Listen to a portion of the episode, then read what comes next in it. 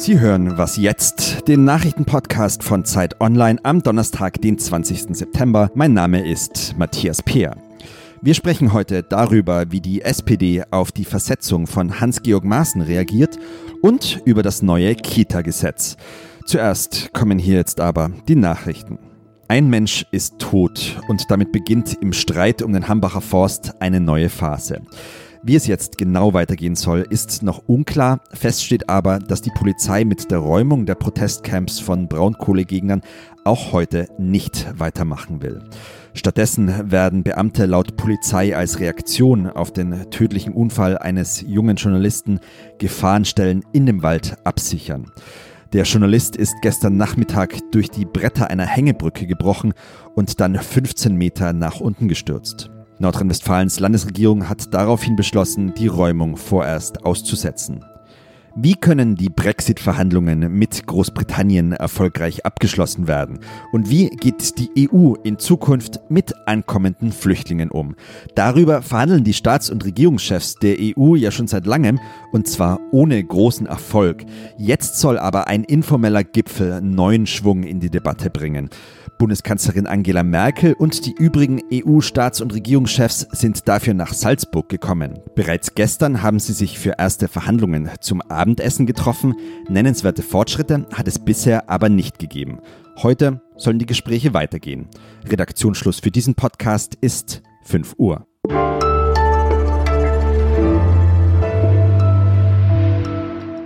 Ich bin Munja Mayburg. Hallo und herzlich willkommen. Herr Maaßen selbst äh, wird als Staatssekretär mit dem Schwerpunkt Sicherheit hier ins Ministerium wechseln. Er wird die drei Abteilungen Bundespolizei, Cyber- und Informationssicherheit und öffentliche Sicherheit verantworten. Innenminister Horst Seehofer war das. Hans-Georg Maaßen wechselt also jetzt nach seinen umstrittenen Äußerungen über die Ereignisse in Chemnitz ins Innenministerium. Die SPD hatte ja lautstark seinen Rücktritt gefordert als Chef des Verfassungsschutzes. Wie wird dieser Deal dort aufgenommen? Darüber spreche ich jetzt mit Lisa Kaspari aus der Ressortleitung Politik bei Zeit Online. Grüß dich, Lisa. Hallo.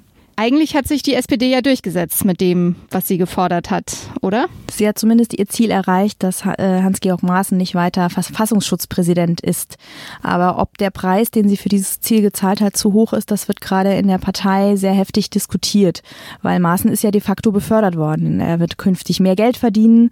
Ähm, er hat künftig Verantwortung über den Bereich Sicherheit im Innenministerium, über den Grenzschutz, über die Bundespolizei, all diese Dinge. Das heißt, weg so wie Andrea Nahles das mal gefordert hat, ist ja keineswegs im Gegenteil. Und deswegen gibt es jetzt auch Kritik speziell an Andrea Nahles. Es ist schon bemerkenswert, was direkt im Anschluss an die äh, Entscheidung in der SPD passiert ist. Alle, fast alle wichtigen Vertreter der SPD haben sich nicht hinter Andrea Nahles gestellt, die diesen Beschluss verhandelt hat, sondern haben im Gegenteil diesen kritisiert. Das waren zum Teil Kritik, die an Seehofer ging, aber eigentlich auch an Nahles. Und da sind so Leute wie Sigmar Gabriel, der jetzt nicht mehr in der SPD-Führung ist, aber immer mal wieder sich zu Wort meldet, der die äh, Entscheidung als irre bezeichnet hat. Da sind die bayerischen Landtagswahlkämpfer, die von Nahles fordern, dass die Minister im Kabinett diese Entscheidung, Maßen zum Staatssekretär zu machen, zurücknehmen. Da ist ein Olaf Scholz, der eigentlich mit Andrea Nahles relativ eng verbunden ist, der sich überhaupt nicht geäußert hat, der sich auch also nicht hinter Andrea Nahles gestellt hat. Und das zeigt, dass die Stimmung in der SPD bezüglich dieser Entscheidung extrem schlecht ist. Und es ist im Moment offen, wie das weitergehen wird. Grundsätzlich müssen wir ja nochmal sagen, ist es ja eigentlich erstmal Sache der CSU, wer Staatssekretär in einem CSU-geführten Ministerium wird. Gab es denn in der SPD vorher schon Vorbehalte gegen Maaßen oder bezieht sich das jetzt alles auf die Ereignisse rund um Chemnitz und seine Äußerungen? Also es gab immer, immer, immer mal wieder Vorbehalte gegenüber äh, Maßen. Es gab auch Vorbehalte darüber, die SPD-Führung hat gezögert, das zu so einem großen Thema zu machen und ist erst durch den Juso-Chef Kevin Kühnert dazu gekommen, eine, ein Quasi-Ultimatum zu stellen. Also entweder geht Maßen oder wir kündigen die Koalition auf. Das haben sie zwar so nie ausgesprochen, aber das stand im Raum.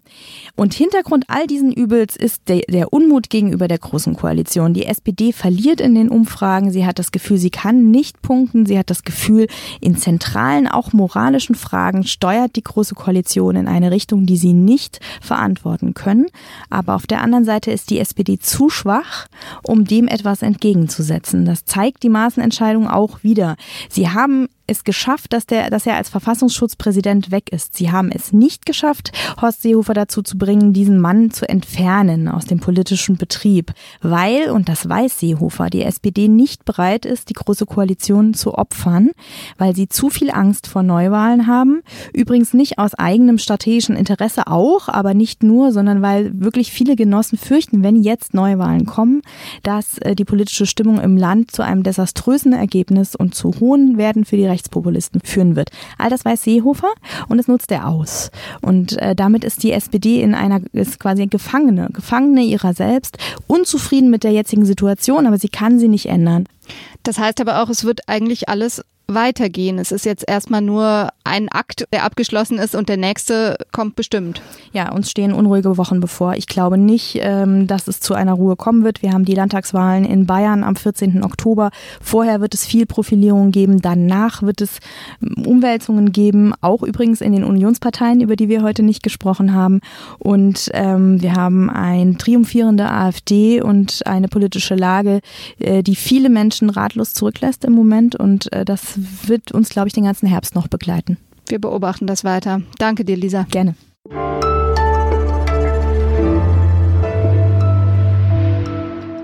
Und sonst so? Der Görlitzer Park in Berlin-Kreuzberg hat einen ziemlich schlechten Ruf. Um die 200 Dealer verkaufen hier alles, was das Herz von Berlinern und Partytouristen begehrt. Angeblich soll es der größte Drogenumschlagplatz Deutschlands sein. Jetzt will der Girlie, wie er auch genannt wird, mal positiv in die Schlagzeilen. Ab heute wird dort der erste Parkrat Deutschlands gewählt. Der soll zwischen den verschiedenen Gruppen vermitteln und dafür sorgen, dass sich wieder alle dort im Park wohlfühlen. Beworben haben sich ganz unterschiedliche Leute, vom Althippie über die Flüchtlingshelferin bis hin zum Landschaftsarchitekten. Engagement von Anwohnerinnen und Anwohnern ist in Kreuzberg nichts Neues. Der Görlitzer Park ist in den 80er Jahren durch Bürgerbeteiligung entstanden als, natürlich, erster Park in Deutschland.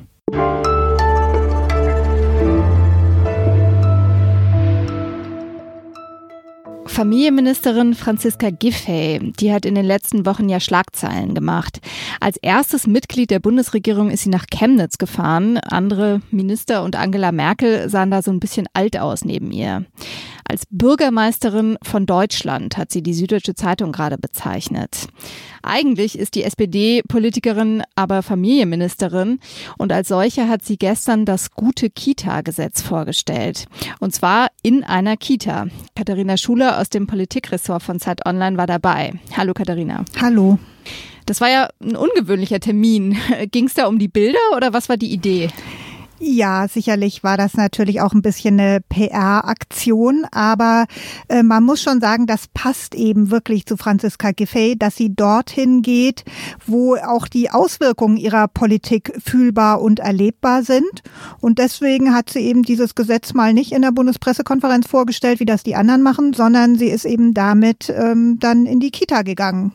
Das Kabinett hat das Gesetz ja schon beschlossen. Ähm, der Bundestag muss jetzt nur noch zustimmen. Fünfeinhalb Milliarden Euro will der Bund geben in den nächsten vier Jahren für Kitas. Wofür denn genau dieses Geld? Ja, also das Geld wird auf die Länder verteilt nach einem bestimmten Schlüssel und dann hat man eben zehn Felder definiert, auf denen man die äh, Qualität in Kitas verbessern will. Dazu gehört eben eine bessere Personalausstattung, aber auch längere Öffnungszeiten, größerer Schwerpunkt auf Sprache, gesundes Essen, also alles Mögliche. Wie gesagt, insgesamt zehn Bereiche wurden da definiert und in diesen Bereichen äh, verhandeln dann Bund und Länder, was das einzelne Land da jeweils machen will. Und da darf dann das Land dafür das Geld, das ihm eben zusteht, auch ausgeben. Zweiter wichtiger Punkt aber ist, das Geld darf auch benutzt werden, um Gebühren zu senken. In mancher Hinsicht muss es das sogar. Also für alle äh, Familien, die äh, staatliche Leistungen beziehen, soll künftig die Kita komplett gebührenfrei sein. Das betrifft 1,2 Millionen Kinder. Und äh, Ähm, außerdem sind die Länder verpflichtet, eine soziale Staffelung ihrer Gebühren, die es aber ehrlich gesagt auch überall schon gibt, einzuführen. Und ja, damit eben auch einkommensschwache Familien dann nochmal stärker entlastet werden, eben als besser verdienende. Okay, also wie viel man bezahlt als Eltern richtet sich dann künftig noch stärker als bisher nach dem Einkommen.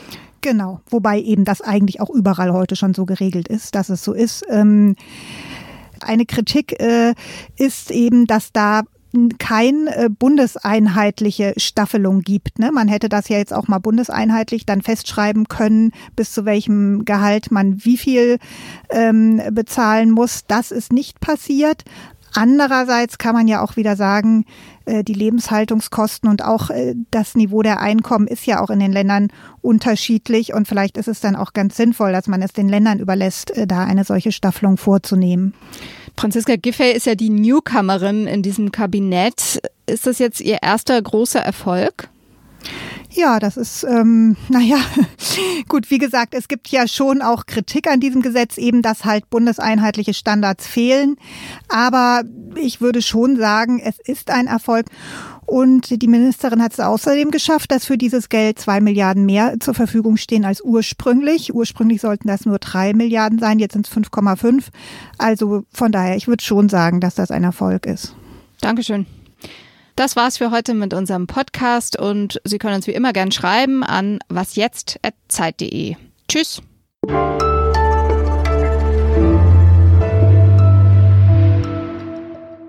Haben die Kinder denn auf Franziska Giffey reagiert? Ja, auch die fanden sie, glaube ich, so ganz nett. Ein kleiner Junge hat sich gleich sofort auf ihren Schoß gesetzt.